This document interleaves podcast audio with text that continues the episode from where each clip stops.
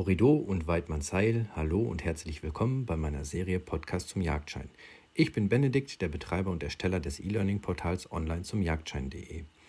Parallel zu meinem Portal möchte ich auch alle Inhalte als Podcast zugänglich machen. Heute geht es weiter mit dem Thema Jagdbetrieb und Jagdpraxis, in diesem Fall dann die Bejagungsarten. Beginnen wir mit dem Haarwild.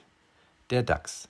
Der Dachs ist ein nachtaktives Tier und häufig auf Wiesen und an Waldrändern sowie in der Nähe von Obstwiesen anzutreffen. Auch wenn er grundsätzlich mit Schrot bejagbar ist, empfiehlt es sich, auf die Büchse zurückzugreifen, da der Dachs körperlich kräftig gebaut ist. Die Fallen- bzw. Fangjagd ist ebenfalls geeignet. Das Dammwild.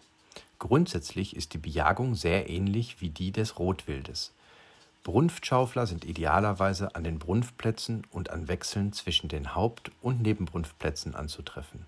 Für Kahlwild ist die Bewegungsjagd am effektivsten einzusetzen. Das Elchwild. Das Elchwild steht in Deutschland noch wenig im Fokus und hat bisher ganzjährig Schonzeit. In Skandinavien wird der Elch hauptsächlich durch die Hinzunahme von Elchhunden bejagt.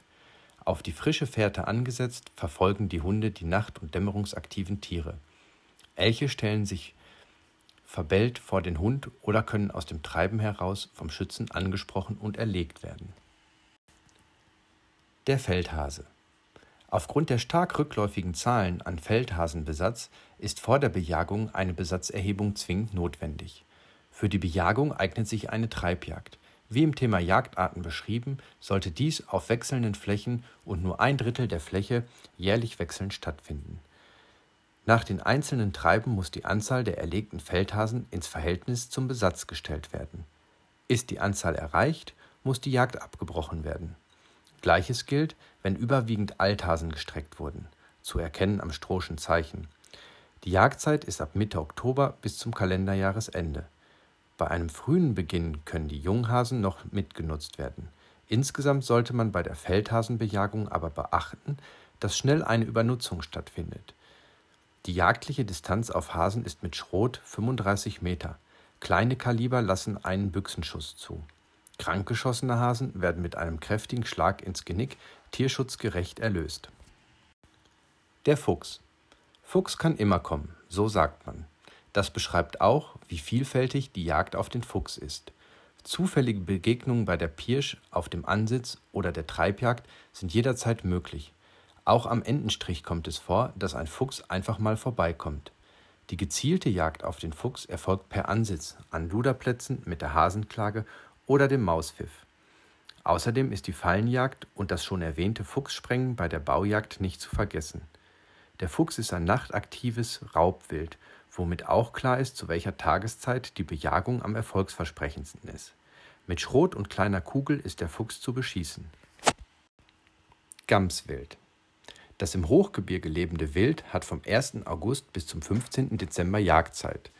Zur Brunft von Mitte November bis Dezember wird hauptsächlich auf Böcke gegangen. Zu dieser Zeit ist der Bart der männlichen Gams voll entwickelt. Die Jagd im Gebirge stellt an den Jäger hohe Ansprüche. Körperliche Fitness und große Distanzen müssen überwunden werden. Ansitz, Pirsch und nur noch selten die Riegeljagd sind die Jagdarten. Revierkundigkeit und Bergerfahrung sind unerlässlich. In der Regel wird die Jagd zu zweit durchgeführt. Im Sommer ist natürlich das Wetter für die Gamsjagd besser. Außerdem können Energieverluste beim Wild einfacher ausgeglichen werden, wenn diese vorher beunruhigt wurden. Sommerwildbrett ist qualitativ besser. Böcke gelten ab acht Jahren als reif. Das Geschlecht spricht man an, indem Figur, Verhalten, Bart, Krucke und Pinsel unterschieden werden. Die Trophäen sind Gamsbart, welcher direkt vor Ort und vor dem Aufbrechen gerupft wird, damit dieser nicht verschmutzt. Hermelin, Iltis und Mauswiesel. Nur zufällig mit der Flinte. Ein Fallenjagd wird hier nicht mehr praktiziert. Dass diese Tierart überhaupt regelungsrelevant ist, ist daher auch fragwürdig. Der Mink gehört nicht zum jagdbaren Wild und ist ein Neozon. Aus Gründen des Jagdschutzes ist eine ganzjährige Jagd möglich dämmerungs- und nachtaktiv in seinem bevorzugten Lebensraum in der Nähe von fisch- und amphibienreichen Gewässern und hauptsächlich mit der Falle zu bejagen. Muffelwild. Bei der Hege von Muffelwild sind Widder, deren Gehirn abnorm ist, also Einwachser oder Scheuerer, sowie schalenkranke Tiere zu erlegen. Muffel sehen und äugen sehr gut und sind tagaktiv. Es eignet sich der Ansitz und die Pirsch. Scheuerer und Einwachser meint, dass die Hörner an den Unterkiefern oder am Träger scheuern oder einwachsen. Neben Schmerzen kann das auch gefährliche Wundinfektionen hervorrufen. Bisam und Nutria. Nutria und Bisam unterliegen ebenfalls nicht dem Jagdrecht und für die Bejagung ist eine Erlaubnis notwendig, also Länderrecht beachten. Erlegte Tiere, die zum Verzehr bestimmt sind, unterliegen der Pflicht zur Trichinenschau. Schrot und Kugel sind beides geeignete Mittel. An Gewässern trifft man Nutria und Bisam an, dessen Balk gute Pelze liefert. Rehwild. Die Jagdarten auf Rehwild sind der Ansitz, die Pirsch und die Bewegungsjagd. Durch ausreichend zur Verfügung stehender Esung wird das Rehwild im März und April zunehmend tagaktiv. Dann können schon Bocke und Schmalrehe bestätigt werden. Ab dem 1. Mai geht dann die Jagd auf Böcke und Schmalrehe auf. Erlegt werden sollte vorrangig Rehwild, welches in schlechter körperlicher Verfassung ist, die sogenannten Kümmerer. Dann folgend die Jährlinge, je nach Bundesland 50 bis 60 Prozent des Bockabschusses. In der Feißzeit, also Juni und Juli, ist die Sichtbarkeit der Böcke geringer. Ab Ende Juli beginnt dann die Brunft und die Böcke sind hochaktiv. Mit dem Abschuss bzw. der Blattjagd, also dem Locken mit dem Rehfieb, sollte bis Ende der Brunftzeit gewartet werden damit die Geißen entsprechend beschlagen werden können. Die Jagd auf Schmalreh im Mai erfordert, auch vielfach erklärt, diese seien einfach zu erkennen, ein sauberes Ansprechen der Tiere. Geht die Geiß dick, ist also beschlagen, ist sie einfach zu erkennen. Hat die Ricke schon gesetzt, erkennt man es an der Spinne, also dem Gesäuge. Später im Jagdjahr, also ab September, gilt Folgendes zu beachten. Vorrangig körperlich schwaches Wild, jung vor alt, bei zwei körperlich gleichen Kitzen ist zur Korrektur des Geschlechterverhältnisses das Geißkitz zu erlegen. Ist das Geschlecht ungleich, ebenfalls das Geißkitz. Hauptsächlich alte Ricken mit Nachwuchs und generell Geißkitze. Schmalrehe nur noch selektiv. Wenn der Bock kein Geweih trägt, ist das Geschlecht am Pinsel zu erkennen. Weiterhin ist der Spiegel der Ricke herzförmig und der des Bockes nierenförmig. Die frühen Morgenstunden und Abendstunden sind geeignete Zeiten für die Einzeljagd. Die Blattjagd gelingt am besten abends, wenn es nicht zu heiß ist. Im Dezember sollte die Jagd auf Rehwild abgeschlossen sein. Zitat aus dem Rheinisch-Westfälischen Jäger aus Mai 2018: Königsdisziplin im Rehwildrevier ist die Frühjahrsbejagung der Schmalrehe. Ohne das absolute Ausschlusskriterium, den freien Blick von hinten zwischen die Keulen, bleibt der Finger gerade. Schwache Jährlinge sollte man so früh wie möglich erlegen auch wenn sie noch nicht völlig durchgefärbt sind, sonst landen sie vielleicht kurz danach auf der Straße. Rotwild. Die Jagd auf Rotwild erfolgt vom Ansitz oder auf der Pirsch. Hierbei ist sehr von Bedeutung, dass Wind und Deckung passen. Die bekannten Einstände und die Brunftplätze sind die entsprechenden Orte, die eine Jagd erfolgreich machen könnten. Zur Brunftzeit kann man mit Hinzunahme des Hirschrufs oder dem Nachahmen eines Rivalen bei der Pirsch die Lockjagd ausüben. Bei Rotwild ist ein sauberes Ansprechen, wie eigentlich bei allen Wildarten, extrem wichtig. Werden Kahlwild und Kälber im Rahmen von Drückjagden bejagt, sollte einmal, maximal zweimal beunruhigt werden. Unerfahrene Schmaltiere stehen im Mai bis Juli häufig in Trupps zusammen und treten früh aus, was eine Ansprache vereinfachen kann. Trotzdem muss die zweifelsfrei ausgeschlossen werden, dass es sich hier um ein Alttier handelt. Der Rothirsch gilt ab dem zwölften Kopf als reif. Die Bejagung des Kahlwilds, Alttiere und Kälber sollte nach der Brunftzeit in der zweiten Oktoberhälfte beginnen und ebenfalls im Dezember abgeschlossen sein. Auch hier gilt Kalb vor Alttier bzw. der Grundsatz Jung vor Alt. Die Altersstruktur im Abschuss von Rotwild verhält sich wie folgt. Hirsche der oberen Altersklasse, also ab dem 12. Jahr, 15 Prozent, die mittlere Altersklasse 4 bis 12 Jahre 10 Prozent und die restlichen 75 Prozent Hirsche der Jugendklasse, also Kälber bis drei Jahr, Kälber und bis Dreijährige. Beim Kahlwild sollte es 35 Prozent Alttiere und 65 Prozent Schmaltiere und Kälber sein. Kleiner Werbeeinschub zwischendurch. All das könnt ihr natürlich auch nachlesen auf meiner Seite online zum Jagdschein.de und dort als E-Book zu erwerben. Weiter mit dem Schwarzwild. Die Zuwachsraten jährlich um 300 Prozent machen eine intensive Bejagung notwendig. Vom Ansitz aus und auf Bewegungsjagden werden die meisten Schwarzkittel am effektivsten gestreckt. Die Jagdzeit ist normalerweise vom 16. Juni bis zum 30. Januar.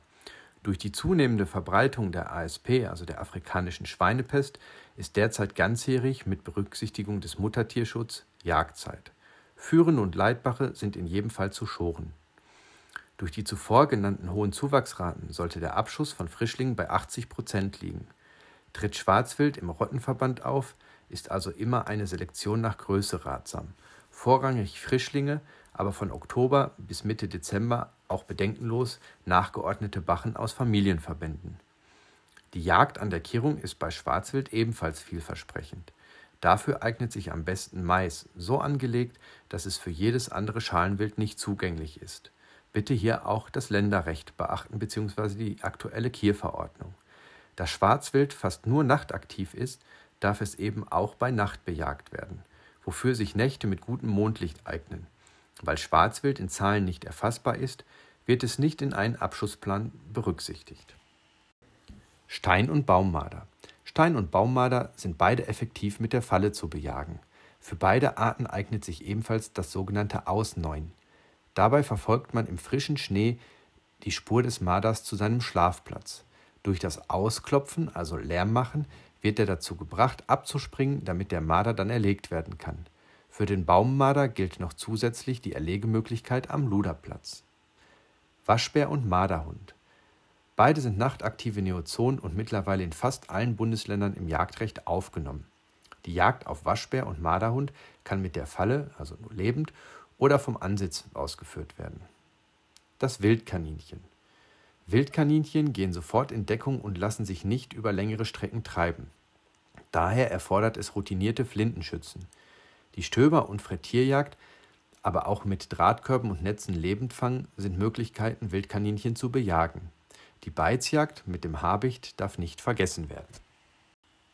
Weiter mit dem Federwild. Auerwild. Auch wenn in Deutschland das Auerwild zum jagdbaren Wild gehört, ist es ganzjährig geschont. Das fleischliefernde Wild wird aber noch in Teilen von Osteuropa, Skandinavien und Österreich bejagt. Es gehört mit zum Hochwild. Grobes Schrot auf kurze Entfernung und die kleine Kugel auf größere Entfernung, größere Kugeln sind die Wahl der Waffen. Birkwild. Wie das Auerwild ist es noch immer auf der Liste des jagdbaren Wildes, ist aber ebenso ganzjährig geschont. Die Jagdarten sind ähnlich des Auerwildes, aber Birkwild kann an den Balzplätzen auch mit der Lockjagd, also dem Reizen der Hähne, durchgeführt werden. Osteuropa, Österreich, Italien, Schweiz, Schottland und Skandinavien lassen teilweise noch eine Jagd auf Birkwild zu. Enten. Am Morgen und am Abend, die Enten fallen ein bzw. aus, ist die Jagd auf Enten am erfolgreichsten.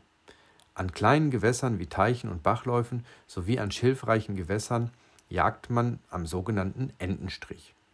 Der Einsatz von Hunden ist dabei unerlässlich. Mit Schrot und auf kurze Entfernung wird gejagt. Bei der Entfernung von fliegenden Enten kann man sich schnell verschätzen. In der Nähe von Gewässern darf nur bleifreies Schrot verwendet werden. Die Lockjagd auf Enten ist ebenfalls möglich. Enten können gut sehen und warnen sich untereinander. Daher ist eine gute Tarnung notwendig. Der Fasan. Mit einem guten Gebrauchshund ist eine Stöberjagd oder das Buschieren auf Fasan möglich. Bei Treibjagden ist es wichtig, dass die Treiberkette sehr eng geht, weil Fasane sich gerne drücken und dann schnell überlaufen werden. Es ist zu vermeiden, auf laufende, also sogenannte Infanteristen, Fasane zu schießen. Nach der Herbstmauser, wenn der Fasan in seinem Prachtkleid steht, ist der beste Zeitpunkt zur Fasanjagd. Die Jagdzeit ist vom 1. Oktober bis zum 15. Januar. Geschossen wird mit Schrot auf den fliegenden Fasan. Haselwild. Auch Haselwild ist in Deutschland ganzjährig geschont.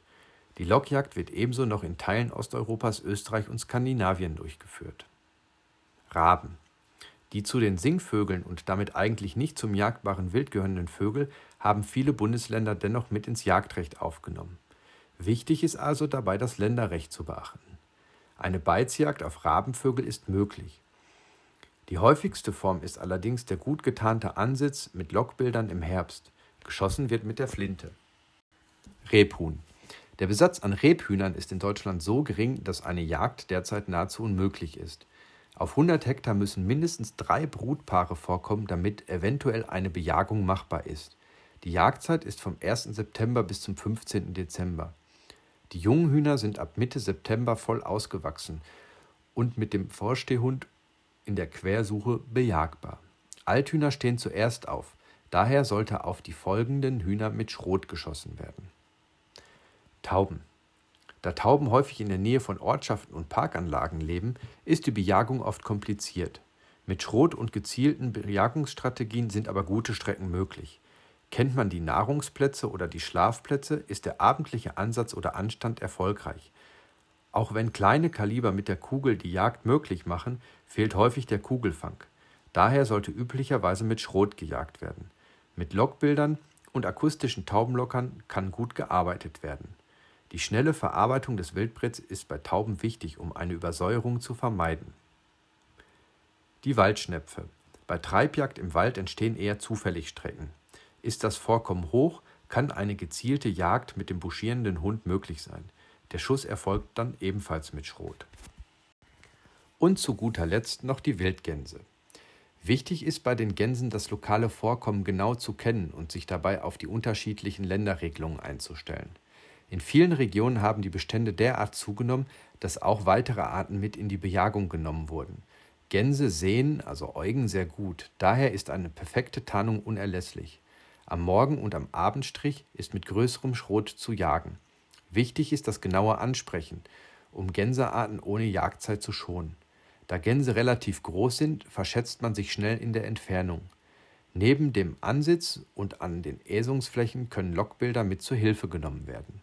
Das Bundesjagdgesetz bzw. nach Bundesjagdgesetz können Grau, Saat, Bläss, Kanada und Ringelgänse bejagt werden. Bei schlechtem Wetter, also Regen, Wind und Nebel, streichen Gänse niedriger und sind gegebenenfalls einfacher anzusprechen und zu beschießen. Das war die Folge Bejagungsarten, Haarwild und Federwild. Kann natürlich nur einen groben Überblick geben. Insgesamt birgt jede Tierart in sich immer noch verschiedenste Möglichkeiten. Aber wie gesagt, das nur ein grober Überblick. Bis zum nächsten Mal. Horrido und Weidmannsheil. Ich freue mich auf euer Wiederhören.